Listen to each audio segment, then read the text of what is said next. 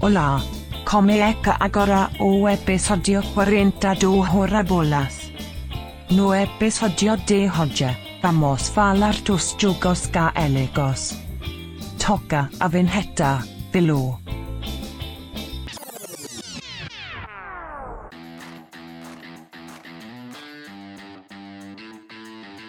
Raia Maria! Começa agora o episódio 40 do Hora Bolas, a história do mundo levada na esportiva.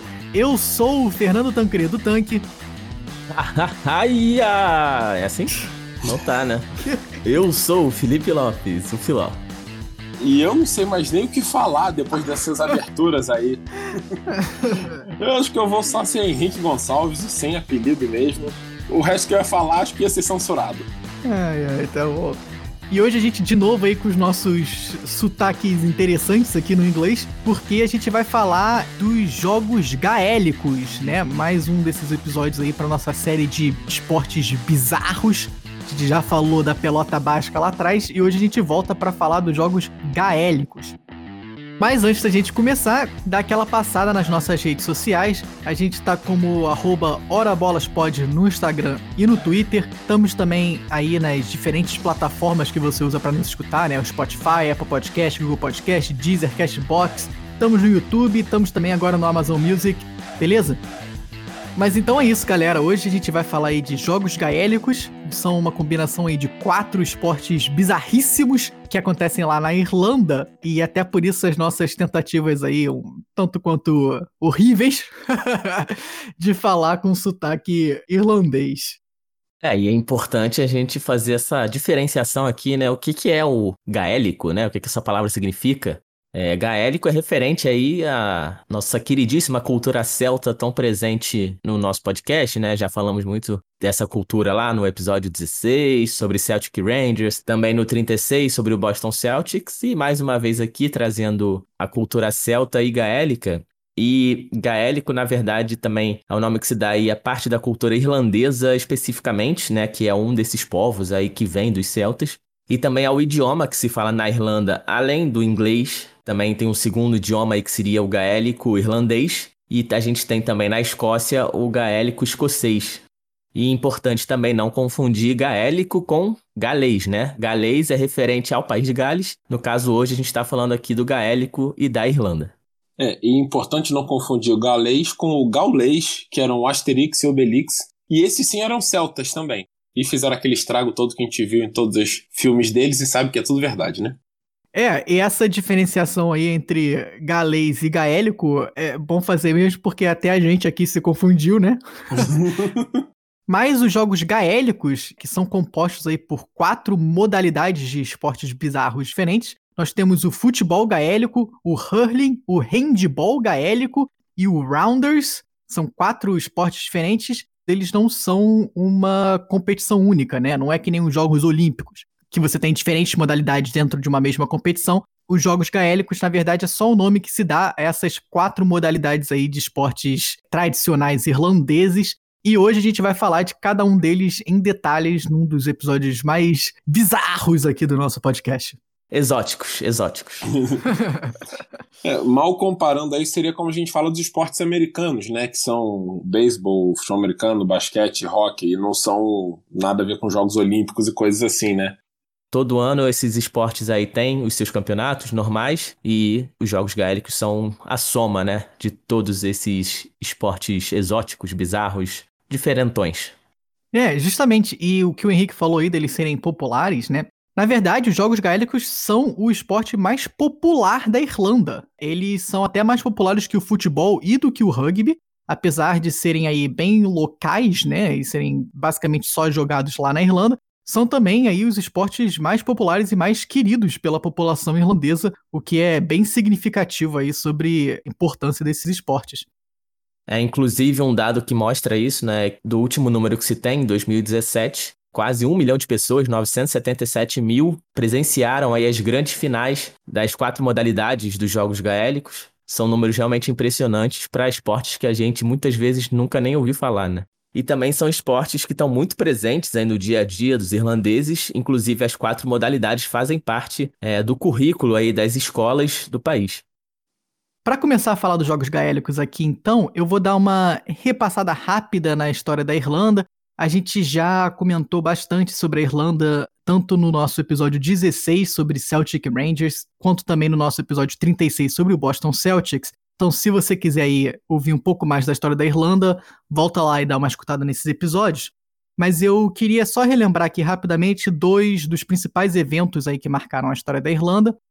O primeiro deles foi a Grande Fome da Irlanda, que aconteceu entre 1845 e 1852, quando uma peste nas plantações de batata causou aí uma grande perda da lavoura daquele ano, e aí causou, né, como o nome diz, uma grande fome no país inteiro. Isso foi muito significativo porque estima-se que aproximadamente um terço da população da Irlanda ou acabou morrendo ou então migrou para outros países, outras partes do mundo, né? E foi justamente isso que a gente falou nesses outros episódios, né? Que essa diáspora foi uma parte para Escócia e fundou aí o que é o Celtic Futebol Clube hoje em dia, e uma outra parte grande também foi para Boston e viria fundar também o Boston Celtics, time de basquete lá em Boston. E o segundo evento que eu queria falar aqui da história da Irlanda é a Guerra de Independência Irlandesa. A Irlanda, até 1919, fazia parte do Reino Unido. E até para quem não está familiarizado aí com o Reino Unido, hoje em dia a Irlanda não faz mais parte do Reino Unido, né? Isso aconteceu justamente nessa época, de 1919 até 1921. Aconteceu a Guerra de Independência da Irlanda, isso até veio aí numa crescente, né, desde a Grande Fome, porque os irlandeses sentiram que o governo centralizado aí do Reino Unido não deu muita atenção e deixou eles meio né, abandonados lá durante a fome. Isso veio nessa crescente até chegar na Guerra de Independência, e essa Guerra de Independência ficou muito marcada também por causa do IRA, o Exército Revolucionário Irlandês, na sigla em inglês, e o IRA promoveu aí diferentes atentados e tudo isso para conseguir a independência da Irlanda, que foi decretada em 1919. E uma última curiosidade sobre a guerra de independência da Irlanda é que uma parcela da população queria continuar fazendo parte do Reino Unido, concordava com a coroa inglesa e tudo isso.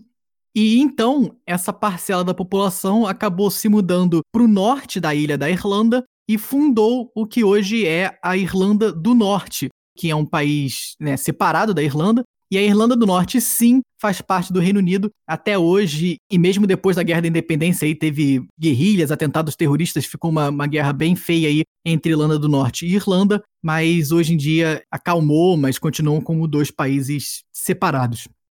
É o IRA, o Exército Revolucionário Irlandês, que não é o nosso querido IRA aqui do Brasil, aquela banda maravilhosa, né? Meu Deus. Banda liderada aí pelo nosso glorioso Wolverine Valadão, o Nazi, né? Que era um astro aí do rock go na época. Nazi, grande craque. Bons tempos. Fica aqui também uma pequena dica de entretenimento, né? A banda brasileira aí tem umas músicas aí curiosas, talvez engraçadas, algumas são boas também. É, e o Rock Go também, né? Uma baita dica de entretenimento. Sim, sim. Essa sim, essa sim. Pessoal mais novo que estiver nos escutando, né? Puxa aí no YouTube que vale a pena, o negócio era bom mais bizarro que o futebol gaélico. Com certeza. Mas voltando para falar então aqui dos jogos gaélicos, os jogos gaélicos são organizados pela Associação Atlética Gaélica, a GAA, é aí equivalente da CBF, né, para os jogos gaélicos. Foi fundada em 1884, então já está chegando aí nos seus 140 anos de existência, e é até interessante a gente ver que ela foi fundada apenas 30 anos depois da Grande Fome Irlandesa. Então ela é bem antiga também. E justamente o motivo da fundação da GAA era de promover esse sentimento irlandês, né? De promover esses esportes locais, esses esportes de união da Irlanda, justamente no momento tão difícil entre a Grande Fome e o que viria a ser a Guerra de Independência da Irlanda. É, e a GAA ela se dá em grande parte aí a um cara, né, o Michael Cusack, que era um professor e era um nacionalista, né, mas assim, no bom sentido de querer valorizar a cultura nacional, a cultura irlandesa, né, em grande parte por causa da grande fome, todo o sofrimento que a Irlanda passava, esses esportes tinham meio que entrado em decadência, caindo no esquecimento, e ele fundou então a GAA para que pudesse voltar a unir a Irlanda em torno dessas é, atividades bem tradicionais, né, que eram esses quatro esportes gaélicos. É, e o Michael Cusack aí que fundou a GA, que não tem nada a ver com John Cusack, o ator atual, né? Mas talvez o Michael Cusack fosse até um melhor ator do que o John Cusack. Possível, possível. E como a gente falou no começo, a GA, Associação Atlética Gaélica, organiza as quatro principais competições dos Jogos Gaélicos, que são o futebol gaélico, o hurling, o handball gaélico e o rounders. E eu vou passar aqui pro Filó para explicar o que é esse jogo genial do futebol gaélico. É, genial mesmo, né? Por isso estamos aqui no nosso segundo episódio da série Esportes Bizarros do Hora Bolas. E o futebol gaélico, para quem não conhece, primeiro que assim, é uma loucura, então a gente já vai deixar aí vários vídeos no nosso Twitter, lá no arroba HoraBolasPod. Então quem quiser assistir vai ser bem divertido, eu garanto. Mas eu trouxe aqui um pequeno resumo do que seria o futebol gaélico em termos conceituais. O futebol gaélico seria meio que uma mistura de futebol, rugby e basquete. Então você já vê aí que o negócio é louco mesmo. E ele reúne, digamos, a habilidade e a imprevisibilidade do futebol, né? Um esporte que pode ter gol, pode não sair gol, pode ser 5 a 5 0 a 0 Ele também reúne a agilidade e a agressividade do rugby, né? O contato físico, e também a velocidade e a pontuação do basquete, né? Que é um jogo bem rápido que você vai de um lado para o outro e você faz pontos de uma maneira mais fácil do que o futebol e o rugby, por exemplo.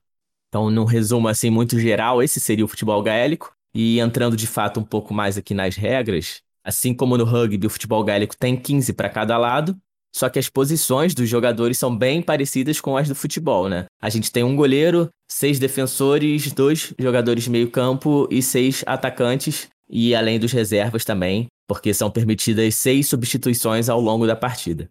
O futebol gaélico é jogado num campo retangular, também tem duas áreas né, em cada extremidade, e o esporte que é jogado com uma bola que é um misto entre uma bola de vôlei e uma bola de futebol, seria o meio termo né, de peso entre essas duas porque você tanto chuta ela quanto dá a manchete, bate com a mão, pega com a mão. Então é uma bola que está nesse meio termo que é ideal para você tanto chutar quanto arremessar.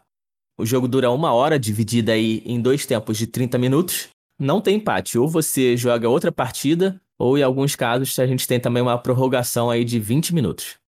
E uma das coisas mais interessantes do futebol gaélico é o gol, né? O gol ele é uma mistura basicamente do gol de futebol com o gol de rugby, aquela trave, né, que você chuta no rugby também. Então a gente tem o gol de futebol normal ali com a rede e as traves laterais se estendem para cima, como se fossem as traves também do rugby e do futebol americano, formando assim um H, né? Sendo que só na parte de baixo do H a gente tem a rede do gol normal e na parte de cima ela é aberta, né, para fazer como se fosse realmente o gol de rugby, e isso nos leva também à pontuação do futebol gaélico, onde o gol vale três pontos, que seria como se fosse o gol do futebol normal, né? Bola na rede ali na parte inferior do H. Então esse se chama gol e vale três pontos. E a segunda pontuação se chama ponto, então é um pouco confuso aqui, mas se a bola passar por cima do gol entre as traves, na parte superior do H, chama ponto e vale um ponto. E no caso do gol, o árbitro levanta uma bandeira verde para indicar, no caso do ponto, ele levanta uma bandeira branca. E o interessante é que cada pontuação ela pode ser feita de uma maneira diferente. O ponto, né, por cima da trave, ele pode ser marcado se você chutar a bola ou se você bater nela com a mão fechada sem ser um soco, né? Você como se desse uma manchete na bola ali por cima da trave também vale. E nesse caso aí seria um ponto. Já o gol semelhante ao futebol normal, ele só vale se você chutar a bola, marcando aí três pontos com a bola na rede, ou tem uma exceção também, que é a única vez que você pode fazer o gol com a mão, se você também usar a mão fechada, mas você só pode fazer o gol com a mão se a bola estiver vindo de um outro jogador e esse for o seu primeiro toque ou se for também um rebote da trave, né? Então você não pode, por exemplo, conduzir e fazer o gol com a mão. Se você está conduzindo, você só pode fazer o gol com o pé, mas se vem um cruzamento, alguma coisa assim, você pode sim fazer com a mão. Ou então, se você se chamar Diego Armando Maradona, né? Você também pode fazer o gol com a mão. É, o Maradona acho que seria um bom jogador de futebol gaélico, mas a gente vai falar disso mais pra frente. Vai chegar lá. Olha o teaser, olha o teaser. Fica o teaser. É, se você achava que a regra da mão no futebol era complicada, a regra de, da mão no futebol gaélico é 10 vezes mais complicada. É, então vamos chegar lá. E só para dar uma ideia aí do gol do futebol gaélico, né, as traves e tudo isso, Para quem tá acostumado com futebol americano, tem aquele Y, né? O Y é o field goal. E no rugby, aquele Y geralmente é um H, que em vez de ter só um suporte, tem dois suportes, um de cada lado. Aí o pessoal lá na Irlanda falou assim: pô, bora botar uma rede aqui nessa parte de baixo do H e a gente faz um gol. Aí virou um gol, tem um gol de futebol, e em cima continua o H, que é o H do rugby, e você pode chutar lá dentro também, entendeu? É o cara foram esperto, falou: tem essa área aqui que não serve para nada, bota uma rede e vira um gol, pô. É, exatamente. A única diferença é que realmente no rugby, né, as traves são bem mais próximas, é um gol mais estreito, e aqui no futebol gaélico elas são mais distantes, né? Um gol mais largo, assim como no futebol comum. E só para fechar aqui a pontuação, se você, por exemplo, pegar um jogo gaélico aí passando na TV, você vai ver que tem né, o placar ali com o nome dos times e a pontuação é dividida em dois números para cada time, né? Por exemplo, se o time A tá 0 barra 21 e o time B tá 4 barra 8, é porque o time A não fez nenhum gol com a bola na rede, então ele só fez 21 chutes por cima da trave, que cada um vale um ponto, logo ele tem 21 pontos. O time B tá 4-8, ele tá perdendo porque ele tem 20 pontos. O 4 seriam os 4 gols bola na rede, cada um vale 3, então soma-se 12. E o 8 seriam aí os 8 chutes por cima da trave, né? Cada um valendo 8 pontos. 12 mais 8, 20. Então o jogo tá 21 a 20 pro time A. É tão confuso quanto as regras, né? O placar também tem que fazer conta. O pessoal de humanas aí não vai gostar muito não de fazer a conta do placar no futebol HL. É, não tava complicado o suficiente, né? O negócio tava muito simples. Aí o cara, pô, vamos botar um placar aqui que tu tem que fazer a multiplicação enquanto tu tá assistindo o jogo ainda. Isso. Senão fica muito fácil. Multiplica, depois soma. É por isso que os esportes são ensinados na escola desde pequeno, né? Porque aí a galera já vai aprendendo soma, multiplicação, tudo enquanto vê o jogo. Mas eu só queria dizer então que aquela frase do futebol nunca foi tão real, né? Todo jogador fala que o importante é conseguir os três pontos. é. Mas é, assistindo um pouco aí do futebol gaélico, você vê que realmente o gol não é tão fácil de fazer, né? Assim como no futebol. Então, muitas vezes os times vão tentando fazer ali de pontinho em pontinho o chute por cima da trave, que é um pouco mais tranquilo, para justamente fazer essa pontuação. E aí o time que tá atrás, por exemplo, tem que tentar virar fazendo só gol, bola na rede, que é realmente mais difícil, até porque tem o goleiro, né? E então, para fechar aqui as regras do esporte, eu vou falar o que pode e o que não pode, né? Vamos lá. Mas é um verdadeiro pega para capar aí em campo. Então, vamos lá. O que, que pode? Assim como no basquete, você pode pular e pegar a bola no ar com a mão. Então, se o cara lançou para frente, você vai lá, subiu, pegou. Assim como no rugby também. Se a bola estiver no chão, você não pode pegar ela com a mão. Você tem que levantar ela do chão com o pé e aí sim você pode pegar a bola. Para conduzir a bola, você pode ou ir rolando com o pé, como se fosse futebol. Você pode também carregar com a mão, como se fosse o rugby. Só que se você carregar com a mão, você tem um limite de quatro passos antes de quicar a bola. E aí você pode quicar ela no chão como se fosse o basquete. Só que aí fica mais complicado ainda. Você só pode quicar uma vez, você não pode quicar duas vezes seguidas no chão. O que você pode fazer é, entre aspas, quicar no seu próprio pé, né? Fazer uma embaixadinha enquanto corre, basicamente. Você solta a bola, levanta com o pé de novo para você e pega de novo enquanto corre. Isso pode indefinidamente. E aí, se você fizer uma embaixadinha dessa, depois você pode voltar a quicar outra vez com a mão. Fácil, hein? Achei tranquilo. Simples. Para conduzir é isso. É, você pode conduzir que nem no futebol, que nem no rugby, com limite de quatro passos, ou que nem no basquete, só que com limite de um kick, mudando os outros kicks para embaixadinha. Para você passar a bola, você pode passar como se fosse no futebol, tocando com o pé. Já com a mão, você precisa dar uma manchete na bola, né? Diferente assim, não é um arremesso tipo no basquete. E você também não pode socar a bola, você tem que dar uma manchete mesmo, com a mão fechada e a parte inferior aqui do pulso virada para cima. E a bola pode ir pra frente? Exato, pode. Diferente do rugby, né? Aqui é normal, tipo futebol, você pode jogar a bola para frente, fazer lançamento com o pé. Não tem essa de só pro lado ou para trás. E para chutar, né, fazer o nosso querido gol ou o ponto aí por cima da trave, você chuta normal, tipo futebol, você pode chutar com a bola no chão, você pode também levantar a bola com a mão, né, para você mesmo chutar, como se fosse um goleiro aí fazendo a saída de bola. Então, complica a vida do goleiro, né, porque o cara chega ali na área com a bola na mão. solta e já dá uma bicuda na cara dele, né? Não é que nem no futebol. Isso aí parece jogo de criança, né? Que assim, o cara pega a bola, sai correndo com a bola, chega na área, dá-lhe um bico na cara do goleiro. Exatamente, é quase um porradobol aqui irlandês. E pela parte da defesa, né, os jogadores podem aí bloquear a bola com a mão tranquilamente, todo mundo é goleiro nesse ponto. o cara vai chutar ali do seu lado, você tá marcando ele, você pula com os dois braços levantados na frente mesmo e bloqueia. Então, se por um lado é mais fácil fazer gol porque você leva com a mão e dá um bicão, também é mais fácil defender, né? Porque todo mundo pode aí bloquear como se fosse mesmo vôlei, né? Você se joga ali com os dois braços para frente e reza para não bater na sua cara também, né? Que deve machucar. A lá Luizito Soares, né? Na Copa do Mundo. é, Luizito também, aí fica um outro nome aí pro nosso segundo segmento, já na memória. E para roubar a bola, né, similar ao futebol, ao rugby também e ao próprio basquete, se o cara tá conduzindo a bola, você pode tentar aquela roubada com a mão, tirar a bola dele. E vale também a dividida ombro a ombro, assim como no futebol, só que o futebol gaélico é um pouquinho mais agressivo, né? Nem tudo se marca falta, mas também é muito menos agressivo que o rugby, onde você pode empurrar, derrubar no chão, aqui não pode, então não vale tackle. Fila, eu tenho uma última dúvida aqui para você, que é um especialista aí no futebol gaélico. Qual a diferença, então, do goleiro para os outros jogadores do campo? É, sou um especialista realmente há oito horas aqui no futebol gaélico. É uma ótima pergunta, né? E assim, é, a diferença do goleiro para o jogador de linha não é tão grande quanto na do futebol, por exemplo, mas tem diferença. Primeiro que o goleiro usa um uniforme diferente, né? Ele é o principal responsável por ficar ali embaixo da trave, evitando os gols, assim como no futebol. Mas como todo mundo pode fazer a defesa, a diferença é que o goleiro sim pode pegar a bola no chão com a mão, né? Diferente dos outros jogadores, como eu disse, precisam levantá-la com o pé, por exemplo. Entendi, entendi. E queria fechar aqui o futebol gaélico com um pouquinho de história do esporte, né? Já que as regras foram aí todas descritas, não sei se entendidas, né? Mas então a história do futebol gaélico, na verdade, se assemelha muito à história do rugby e do futebol. Também vale voltar aqui no nosso episódio 23, que a gente contou né, a história do futebol e do rugby lá no Reino Unido, como que surgiram esses dois esportes, como que eles se separaram, e também como a gente teve diversos tipos de futebol na Europa ali desde o século 13 para frente. E ao longo dos séculos esses futebols aí foram se desenvolvendo. Um desses foi um pouco do futebol gaélico também. A primeira menção de futebol na Irlanda que se tem noção foi no ano de 1308, né, século 14.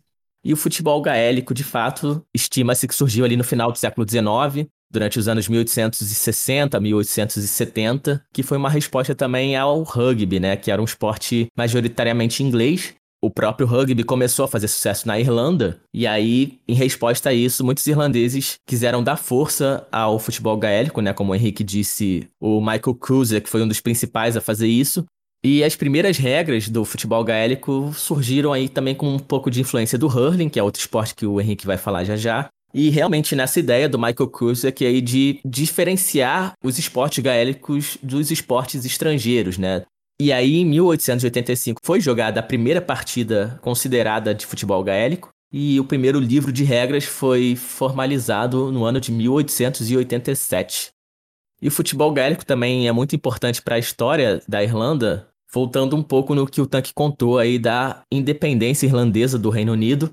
É, um dos episódios mais marcantes dessa guerra de independência foi o Bloody Sunday, o chamado Domingo Sangrento, que em gaélico irlandês se chama Domnac na Fola, né? Para quem entende aí gaélico. Olha, é. que fluência. Domnac na Fola. Sei que tem até um sotaque local ali, tá bonito o meu sotaque de Cork ali no sul da Irlanda. Mas enfim, o Domingo Sangrento foi um dia de extrema violência durante essa guerra aí anglo-irlandesa de independência, né, que durou de 1919 a 1921. Então, no dia 21 de novembro de 1920, mais de 30 pessoas foram mortas. E esse dia sangrento aí começou com um ataque do IRA, o Exército Revolucionário Irlandês, conseguiram, num ataque surpresa e num atentado, assassinar diversos agentes da inteligência inglesa. E depois, mais tarde, em retaliação, é, o exército inglês acabou atacando um jogo de futebol gaélico, lá em Dublin, né, a capital da Irlanda. E nesse jogo, 14 pessoas foram mortas e 65 ficaram feridas pelo exército inglês. Um dia que ficou muito, muito marcado na história irlandesa, né? E depois disso, na verdade, o IRA conseguiu um dano significativo na inteligência britânica, que depois ajudaria eles a vencerem a guerra e a confirmar sua independência. E até hoje, né, o Bloody Sunday, o Domingo Sangrento, é muito relembrado aí na Irlanda. A gente tem diversas datas que falam sobre isso. E outra dica de entretenimento aqui que eu não gosto muito, mas fica aí, tem a música do U2, né, que é uma banda irlandesa, a música do YouTube Sunday Bloody Sunday, que é justamente sobre esse dia marcante aí na guerra de independência da Irlanda. A música é boa, mas assim, eu não sou muito fã da, do YouTube não. O Henrique aí que eu sei que... absurdo, que, que absurdo. Heresia. Blasfêmias aqui. Blasfêmia. Mas essa música é legal. E é interessante a gente ver que as forças britânicas, né, para tentar machucar essa identidade irlandesa, justamente atacaram um jogo de futebol gaélico. De novo, mostrando aí essa conexão do futebol gaélico com a identidade irlandesa.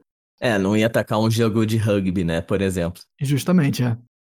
E depois disso, o futebol gaélico ganhou ainda mais fãs, né, ao longo de sua história na Irlanda, depois, na década de 70, o esporte evoluiu ainda mais e a gente começou a ter competições femininas de futebol gaélico. E hoje em dia, anualmente, é realizada a grande final do campeonato de futebol gaélico na Irlanda. E atualmente a gente tem públicos aí de cerca de 80 mil pessoas acompanhando em loco a grande final do esporte no país. E fora da Irlanda, o futebol gaélico não tem muita representatividade realmente, apenas nas colônias irlandesas, né, que a gente contou também já aqui, nos Estados Unidos tem um pouquinho, na Inglaterra e na Escócia também tem um pouco.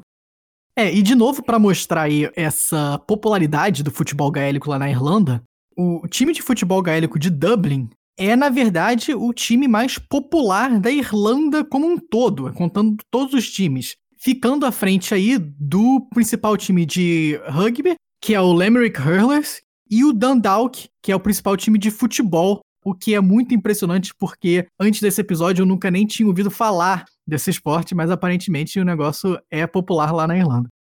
É, inclusive se você falar vamos jogar futebol lá na Irlanda, o pessoal vai achar que você quer jogar futebol gaélico, né, e não futebol normal. Ou então se chama só de gaélico, que aí facilita, né? E eles também usam essa palavra lá para se referir ao esporte. É, porque imagina o risco, né? Você chama um irlandês para jogar futebol, você chega lá, você e mais 10, né? De repente tem 15 do outro lado, grandões prontos para te derrubar aí, jogar com a mão, e aí, né, já era. Ou então você chega assim, ó, vamos jogar bola? Aí o cara fala, é o quê? Futebol, rugby ou basquete? Aí você fala, os três. Aí é futebol gaélico.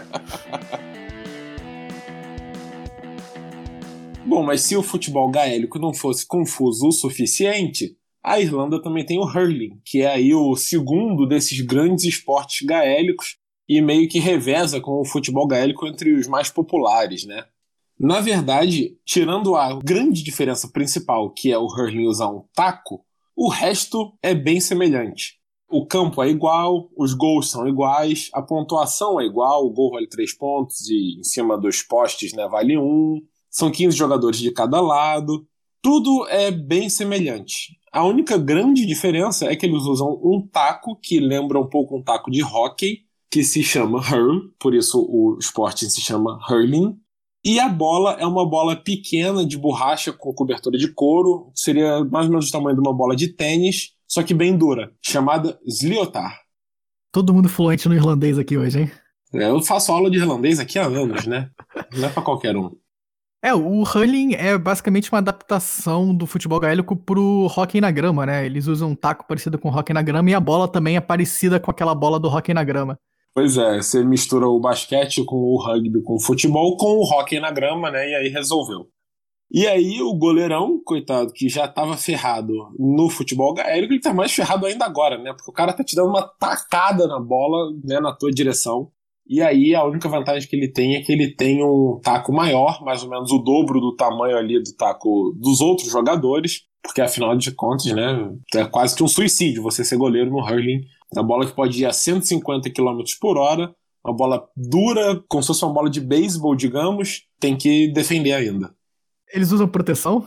É, então, essa é a grande coisa, né? Eles usam um capacete, mas essa é uma regra de 2010. Antes disso, não, não precisava de nada. Agora tem um capacetezinho. Nem o goleiro? Nem o goleiro. A galera na Irlanda também não tá se importando muito, não. Vai bêbado pro jogo, quebra o dente, não bota de volta. Então é isso aí. E o capacete que parece muito o capacete do catcher do beisebol, né? Ou até do goleiro do hockey no gelo também. Aquele capacete cheio de grade para proteger bem. É, exatamente. Eu ia falar isso, parece. Lembrou do hockey, mas talvez seja uma boa mistura aí, né? Do hockey com o beisebol. Até porque essa bolinha aí, se pega na cara, dá para matar. Sem exagero o que eu acho mais interessante é as dimensões do gol serem iguais, né? Porque no hockey o gol é muito menor. Então, tipo, pro goleiro defender é razoavelmente fácil, porque é uma bolinha pequena, mas o gol é pequeno. Agora aqui não, aqui é uma bolinha pequena com gol gigante, tá ligado? Tipo. é. Pois é. Acho que esse goleiro aí, se ele fosse jogar futebol, nosso futebol mesmo, ele ia falar, pô, mas só isso? Tá fácil assim? As dimensões do gol são iguais, 2,5 metros meio de altura, 6,5 de comprimento. E é isso aí, o goleiro que se vire, ele que lute. Então, assim, eu não vou passar muito pelas regras, porque são basicamente a mesma coisa: seis defensores, dois meias e seis atacantes, né? aquele clássico 6-2-6 ali. E as partidas duram 70 minutos, essa é mais uma diferença aí. 35 minutos de cada tempo. Se forem as partidas do campeonato irlandês, pode ter o tempo extra, como o Filó falou, também é o mesmo esquema, né? Não tem empate. E aí as regras referentes ao taco são que você pode usar o taco para, digamos, acertar o taco do outro, né? E assim tentar derrubar a bola ali que o cara tá levando, tirar ela, roubar. Mas você não pode dar uma tacada no outro cara, né? E você pode pegar a bola com a mão, jogando da mão pro taco ali. Você não pode passar a bola com a mão. Todos os passes, tudo tem que ser feito com o taco. A mão é só para ajudar, digamos. E assim como no futebol gaélico você não pode pegar a bola do chão com a mão, você também não pode pegar a bola do chão com a mão no hurling, né? Você tem que levantar com o taco e aí você pega ela, dá os mesmos quatro passos aí com a bola na mão e tem que usar o taco de novo e por aí vai. E aí você vai conduzindo a bola com o taco, né? Fazendo embaixadinha com o taco, digamos. É quase É um... isso aí. Quase uma brincadeira da colher com ovo, é uma mistura louca. e a parte mais triste é realmente não poder bater com o taco no amiguinho, né? Seria um pouco mais divertido, né? Com certeza. Talvez um pouquinho mais violento, né? Pouquinho, detalhe, mas seria muito mais divertido, sem a menor dúvida. E nos tackles também é a mesma coisa, né? Você pode usar o corpo ali, mas você não pode usar o taco, você não pode bater, não pode agarrar. É basicamente o mesmo esporte, só que com taco. A grande curiosidade aí do hurling é que, de acordo com eles mesmos, com aí os historiadores do hurling e com os próprios irlandeses, né, o hurling é um dos esportes, se não o esporte de campo mais antigo da história. E é claro que isso aí é muito disputado, né? Todo o país aí, vários deles, né, dizem que o seu esporte é o mais antigo do mundo. Tem o Caute Fiorentino na Itália, que a gente até já falou um pouquinho. Tem o futebol que jogava lá na China. E o hurling é semelhante. A história do hurling vem desde mais ou menos mil anos antes de Cristo. Existem referências aí dos primeiros séculos depois de Cristo contando sobre a história do hurling antes disso, ou seja, que em 500 a.C. ocorreu uma partida entre dois vilarejos. Mas um outro feito que faz os irlandeses afirmarem que o hurling é um esporte bem antigo assim é que ele é contado na lenda irlandesa Tamboquang, que se você traduzisse para o português seria o ataque ao gado de Quang. E é conhecido inclusive como a Ilíada Irlandesa, ou seja, a grande mitologia da Irlanda. E por que que isso é importante? Porque é daí também que surge o grande herói da história da Irlanda, né, da mitologia irlandesa.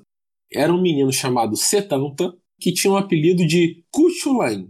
E o Cuchulain ele começou a passear lá pela região dele, né, explorando as terras, até que ele chegou num vilarejo lá em que ele foi atacado por um cachorro de um cara que era como se fosse o vilão né, do vilarejo ele tinha um taco e uma bola na mão, né? O Sliotar, aquela bolinha. E aí ele usou o taco para acertar a bola no cachorro e assim matar o cachorro e virar herói da vila e um herói irlandês. Aqui pro Hora Bolas ele não foi herói não, porque não pode matar cachorro. Nós protegemos os animais. Ao longo do século XVIII, ou seja, nos anos 1700 aí, o hurling ainda estava muito longe de ser um esporte oficial, mas era bem popular pela Irlanda inteira. E assim como a gente vê em outras partes do mundo, ele sofria uma divisão aí bem é, marcante entre duas versões dele. No norte da Irlanda, ele era jogado pelo povo, né, pelos plebeus aí, era um esporte da, da massa, digamos. Enquanto no sul, ele era disputado só pelos nobres aí, pelos grandes senhores, e pelas pessoas que os senhores chamavam para jogar hurling nas suas terras, com as suas regras, e o senhor também era normalmente quem escolhia os times. Era o dono da bola. E com isso, esses esportes foram inclusive aumentando a rixa que existia aí na Irlanda entre a parte rica e a parte pobre. E a gente vê em muitos lugares do mundo, a gente comentou até que o rugby teve um racha aí que dividiu o esporte em dois, né? A gente falou muito disso aí no episódio 23. E isso aconteceu também de certo modo com o hurling, só que à medida que foi entrando nos anos 1800, com várias leis e com a grande fome e todo o sofrimento que a Irlanda passou, esse esporte quase morreu até que, como a gente já disse, o Michael Kozak reviveu, né, e criou pela primeira vez as regras do hurling, né, um conjunto inteiro de regras, e foi aí a GAA que decidiu meio que unificar as regras do hurling e do futebol gaélico, no sentido de ser o mesmo campo, mesmas traves, né, mesma pontuação sempre, ser basicamente todas essas regras é, em torno do jogo serem iguais, para que facilitasse a divulgação dos dois jogos, né, a propagação deles. Por fim, vamos falar um pouquinho aí do campeonato irlandês de hurling, o All Ireland Senior Hurling Championship, e é o maior evento aí esportivo do país. Embora existam clubes de hurling por toda a Irlanda, ele é disputado por condados e não por times, clubes em si.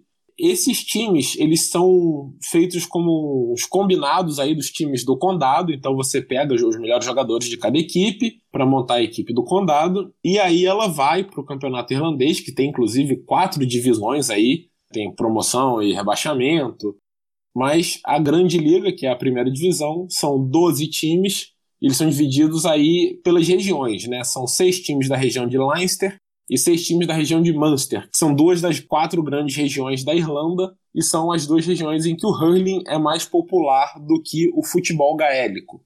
As outras duas regiões, o Ulster e o Connacht, os times podem participar também, né, os condados, mas como parte de uma dessas duas aí. E aí existem os jogos lá, quando chega nos 12 finais, viram mata-mata, sai o campeão do Leinster contra o campeão do Munster, que fazem então a final irlandesa. Esse jogo ele é disputado normalmente em estádio lotado aí, de 80, 90 mil pessoas, e é outro grande evento aí do país, a grande final, todo o país para. Um último destaque para mostrar como isso é importante, né? A CNN, a CNN americana mesmo, a rede de notícias, ela fez uma lista aí dos 10 grandes eventos esportivos do mundo e aí, junto com a Copa do Mundo, os Jogos Olímpicos, o Super Bowl, tinha a final do Campeonato de Hurling da Irlanda. E para fechar aqui os jogos gaélicos, eu vou falar dos dois outros eventos que não são tão populares assim quanto o hurling e o futebol gaélico. O primeiro deles é o handball gaélico, que apesar do nome não tem nada a ver com o handball que a gente conhece, e na verdade é um jogo muito mais parecido com a nossa gloriosa pelota basca. Opa, aí sim. É, já sabemos a nova especialidade do tanque. Nosso esporte preferido e nada mais justo do que citar a pelota basca no episódio que a gente falou do Wolverine Valadão. Pelota basca jogada com as garras de Wolverine que a gente tanto falou lá no episódio 29. Sensacional. É, justamente. Pelota basca que já foi assunto aqui no nosso podcast também. O handball gaélico é, na verdade, bem, bem parecido com a pelota basca. Aliás, alguns relatos aqui dizem que os jogos, na verdade, têm uma origem comum, né? Lá atrás, no século XVI, século XV. A costa oeste da Irlanda, é, especialmente a região de Galway, sempre teve muitos imigrantes aí espanhóis e muitos deles da região lá do País Basco. Acredita-se que o, esporte foi levado lá do País Basco para a Irlanda e se desenvolveu no que é hoje o handball gaélico. Em geral, o handball gaélico é basicamente um paredão. Você usa sua mão para jogar uma bolinha do tamanho de uma bolinha de tênis, mais ou menos, na parede e voltar. E o objetivo é você jogar de uma forma que o seu adversário não consiga rebater a bola na parede ou a bola quique duas vezes antes dele conseguir alcançar a bola algumas pequenas diferenças aí em relação, especialmente à pelota basca, é que você pode usar raquete, né? Tem aquela modalidade do High que usa a mão de preguiça barra garra do Wolverine. Aqui no handball gaélico não tem nada disso. E uma outra diferença é que os pontos no handball gaélico só podem ser feitos por quem está sacando. Você saca e se o seu adversário fizer o ponto entre aspas, na verdade ele só ganha o direito a sacar muito parecido com o que era a vantagem no vôlei, né? E você só consegue fazer ponto se você fizer ponto durante o seu saque. Tem uma área do saque, né? Tem duas linhas aí, na, mais ou menos na metade do campo de handball gaélico, e você tem que sacar essa área delimitada aí por essas duas linhas. E só para fechar o handball gaélico, tem diferentes quadras, né? A quadra maior recebe até o nome de Grande Beco, o Becão, é o Big Alley. e essas são as duas principais categorias aí do handball gaélico, a quadra pequena e o becão. É o becão sem saída, né? Eu só queria dizer que se alguém me chama pra ir no beco jogar handball, eu tenho medo disso. Eu não vou, não. Perigosa. E a famosa brincadeira do canto da quadra, não é bom aceitar esse convite, não. Suspeito. Vamos ali no beco que eu vou bater com a tua bola na parede. É o beco sem luz e sem saída, né? E o último esporte dos jogos gaélicos é o Rounders, os contornos, né, os círculos, não sei exatamente como seria a tradução, que é basicamente um jogo de beisebol. Na verdade, as regras são bem, bem similares às regras do beisebol. Até por isso eu vou falar apenas das diferenças, porque em geral é a mesma coisa. Você tem aí um, um, arremessador que joga a bola, e você tem um rebatedor que tenta rebater a bola, e aí esse rebatedor tem que percorrer as bases e tudo isso. Se o cara pegar a bola de cair, ele tá eliminado. E as diferenças, o bastão aqui do nosso Rounders, ele é bem menor do que o bastão de beisebol. Tem aí o tamanho do que parece ser uma flauta doce, Verdade, verdade. é, se vocês lembram lá do primário daquela tentativa frustrada de tocar flauta, é basicamente isso. Eu já tava me sentindo mal aqui, achando que vocês dois eram especialistas em flauta doce. Quem não tem uma flauta doce em casa para comparar com o tamanho do taco de Rounders, né? é que eu prefiro salgado, não gosto muito de doce, não. Eu ia fazer uma piada aqui não apropriada para crianças, mas achei melhor não fazer, não, em relação ao tamanho da flauta doce. O perigoso é misturar o Rounders com o handball gaélico, que aí vão mexer na tua flauta no canto da quadra. É, é. É, mas em geral, então, para quem não tem uma flauta doce em casa, o bastão aqui do Rounders tem aproximadamente 70 a 110 centímetros de comprimento. Algumas das outras diferenças aqui entre o Rounders e o Baseball a bola do Rounders é um pouquinho maior do que a bola de beisebol e, na verdade, ela parece mais com uma bola de softball. Para quem sabe o que é softball, é um esporte aqui também americano, parecido com beisebol, mas ela é um pouquinho maior e a bola é mais macia do que a bola de beisebol. E o pessoal também não usa luva, né? No beisebol, o pessoal tem aquela luva de beisebol que serve para pegar a bola. Aqui você tem que pegar com a mão mesmo, sem luva, sem nada. Em relação às regras, de novo, bem parecido. E a principal diferença do Rounders pro beisebol, para quem conhece beisebol, no Rounders não tem strike nem walk, né? Nem bola, nem walk. Ou seja, no Rounders, o arremessador joga uma bola ali pro rebatedor rebater. E independentemente se o rebatedor conseguir acertar a bola ou não, ele vai correr para a primeira base. Só que, obviamente, se ele não acertar a bola, é muito mais fácil de eliminar ele na primeira base do que se ele conseguir uma rebatida, né? E com isso, então, a gente fecha aqui as quatro modalidades dos jogos gaélicos, uma mais bizarra do que a outra. A gente começou com as mais bizarras, fechamos aqui com as talvez menos bizarras, né? E a gente aproveita para ir para o nosso próximo segmento, que vai ser ainda mais bizarro. Discussões impossíveis. No Discussões Impossíveis dessa semana, a gente imagina como seria o mundo se o futebol gaélico fosse um esporte internacional. Né? Imagina que o futebol gaélico fosse aí o esporte mais popular no mundo todo, como é na Irlanda. Quem seriam os grandes craques do futebol gaélico? É, se o futebol gaélico fosse o futebol, né? A gente viaja aqui para Irlanda, leva os nossos ouvintes com a gente e vamos viajar na maionese aqui também, por que não, né? Inventando graça aqui no Hora Bolas. Discussões impossíveis é isso, né? É, e como a gente já falou aí durante o episódio, né? Acho que o Maradona seria o grande expoente, né? Ele que fazia gols com o pé e com a mão muito bem, né? Ia ser o Pelé do futebol gaélico, talvez. É, não sei se ia ser o Pelé, porque também era muito baixinho, né? É verdade. Um jogo de contato, não sei se seria aí tão bom pro Maradona, mas seria um bom jogador, eu acho, né? O bom é que dessa vez ele não ia ter que enganar o árbitro, porque ia ser permitido o gol com a mão. É, eu ia até falar isso, que aquele gol dele contra a Inglaterra seria um lindo gol no futebol gaélico, né? Porque ele dá o soquinho por baixo, que é legal, soquinho por baixo vale, depois ele finaliza, acerta dentro do gol, ou seja, são três pontos, é, seria um golaço. Exatamente. Gol de gênio. E nessa pegada também, é, eu até cheguei a comentar durante o, o, nosso episódio aí, que um outro jogador que talvez fosse um grande jogador do futebol gaélico é o nosso querido Luizito Soares, é. né? Que fez aquela defesa lendária no jogo da Copa do Mundo contra a Gana em 2010. E no futebol gaélico, de novo, seria permitido. Soares seria aí um baita jogador também de futebol gaélico. Seria melhor ainda se pudesse morder os jogadores. aí tem que inventar um novo esporte aí pro Soares, mas com certeza seria um bom nome. O Luizito seria um jogador completo aí no futebol gaélico, né? Porque ele é um bom atacante e também ia ser um ótimo goleiro. Naquele clássico 6-2-6, ele jogava em qualquer posição. Sem dúvida. É, e para fechar aqui a tríade sul-americana, né, dos países, já temos Argentina, Uruguai, precisamos dos brasileiros também. Começando aí pela mesma ideia da mão, acho que talvez o Túlio Maravilha, né? Porque não poderia ser um ícone brasileiro aí do futebol gaélico. E pelo lado das embaixadinhas, né, que você precisa para conduzir a bola ali, joga pro chão, quica, volta a bola com o pé. Eu pensei aqui no Falcão, grande astro do futsal, né? Acho que seria um bom nome aí pro futebol gaélico, assim como o querido Kerlon Foquinha, né? Ó! Oh. Quem sabe é uma surpresa, um jovem, que não é mais jovem hoje em dia, mas na época ali das suas foquices e embaixadinhas, talvez fosse um dos mestres da condução da bola do futebol gaélico. Se com a cabeça ele já fazia aquilo, imagina podendo com a mão também, né?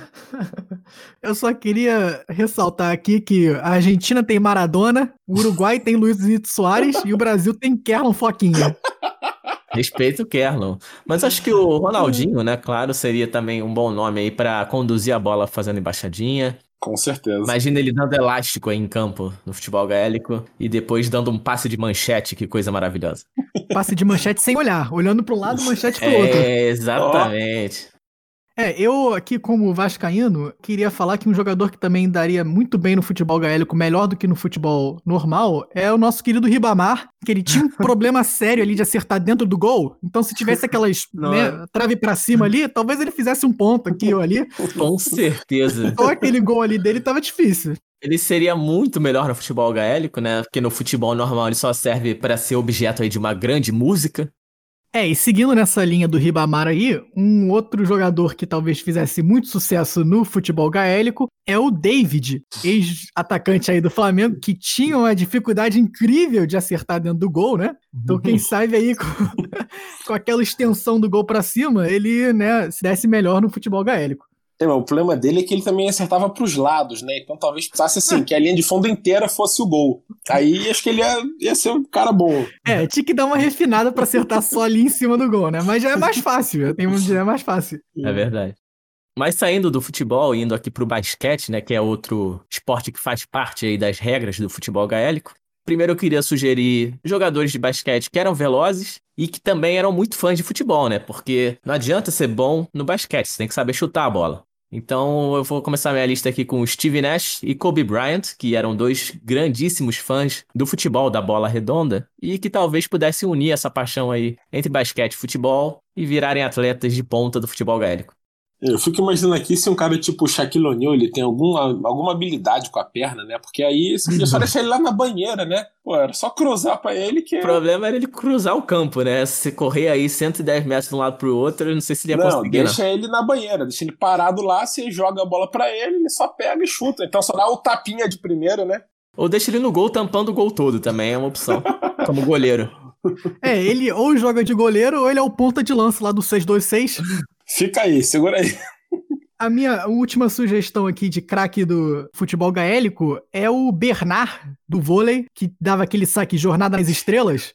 Ele no futebol gaélico dava aquela manchete a ponto de qualquer lugar do campo ele fazia.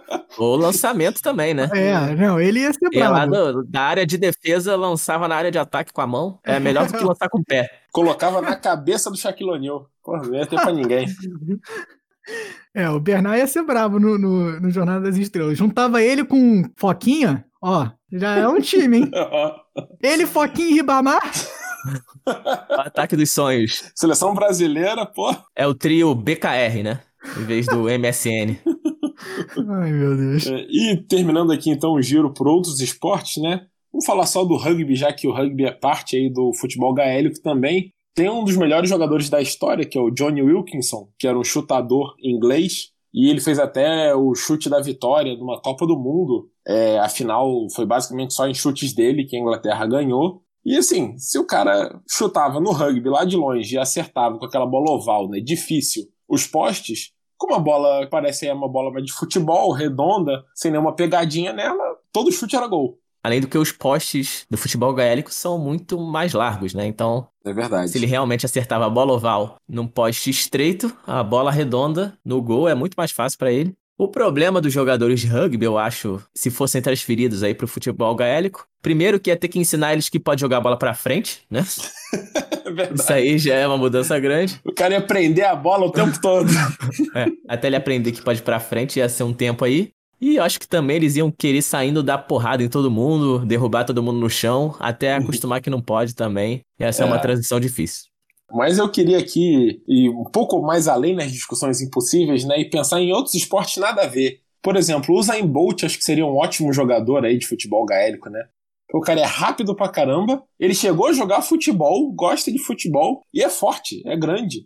Se gostar de futebol for precedente, acho que aqui o time do Orabola de futebol gaélico tá montado também. Só precisa de mais 12 aí. É, mas a gente sabe que na prática não é bem assim, não. E o outro aí seria o Michael Phelps, o nadador, né? Porque com aqueles braços que ele tinha que quase chegavam no chão, era só se jogar a bola pra ele que ele dava um tapa na bola e ela entrava. Acabou. Aparentemente pro Henrique, pra você ter um precedente de ser um astro do futebol gaélico, é só ser um grande esportista, né? Então qualquer um tá valendo. Tem que ser alto, tem que ser alto. É, se você faz salto com vara também é bom. É, daqui a pouco, se você é um enxadrista de sucesso também, você é um grande jogador de futebol gaélico, porque o jogo. cara pode vir jogar aqui. Pois é, porque o jogo tem muita estratégia, então, se esse esporte virar sucesso internacional, todo mundo tá feito. É, o importante é você ser um bom esportista e gostar de futebol. É isso. É, com isso então a gente chega aqui ao final dessa discussão maravilhosa e aproveita para fechar também o nosso episódio, sempre dando aquela lembrada para você seguir a gente nas redes sociais. A gente tá como arroba horabolaspod, hora com H pode POD, no Instagram e no Twitter. E só pra lembrar aqui antes da gente terminar, que a gente vai botar vários vídeos aí desses esportes, né? Futebol gaélico, do hurling, vamos tentar achar alguns dos outros também. E a gente vai botar tudo isso lá no nosso Twitter. Beleza, galera? Eu aproveito para agradecer aqui os meus co-apresentadores bizarros. Obrigado, Filó. Obrigado, Henrique. Somos todos bizarros aqui nesse podcast, inclusive os nossos ouvintes, né? Então, agradeço aí todo mundo que escutou a gente. Até semana que vem e Slam Maite, ou Goodbye Mates, em gaélico irlandês. É, você foi mais esperto do que eu, né? Procurou uma expressão mais fácil de falar. Eu fui procurar muito obrigado. Então, go ride mil mais a todos vocês. Pô, Henrique xingando aqui nossos ouvintes ao vivo é realmente um absurdo. É, não temos animais nesse episódio, né? Mas acho que já foi bizarro o suficiente. Não precisa de um animal para aumentar o nível de bizarrice. Então, valeu, gente. Até semana que vem. Ficou devendo, hein? Ficou devendo. É, e se você quiser comparar aí o obrigado do Henrique em Celta com o meu obrigado em Celta, que foi um, outro nível, né? Volta lá e, e escuta a abertura do episódio 36, que aí sim você vai ouvir aquele Celta, né, fluente. então é isso, obrigado e até semana que vem.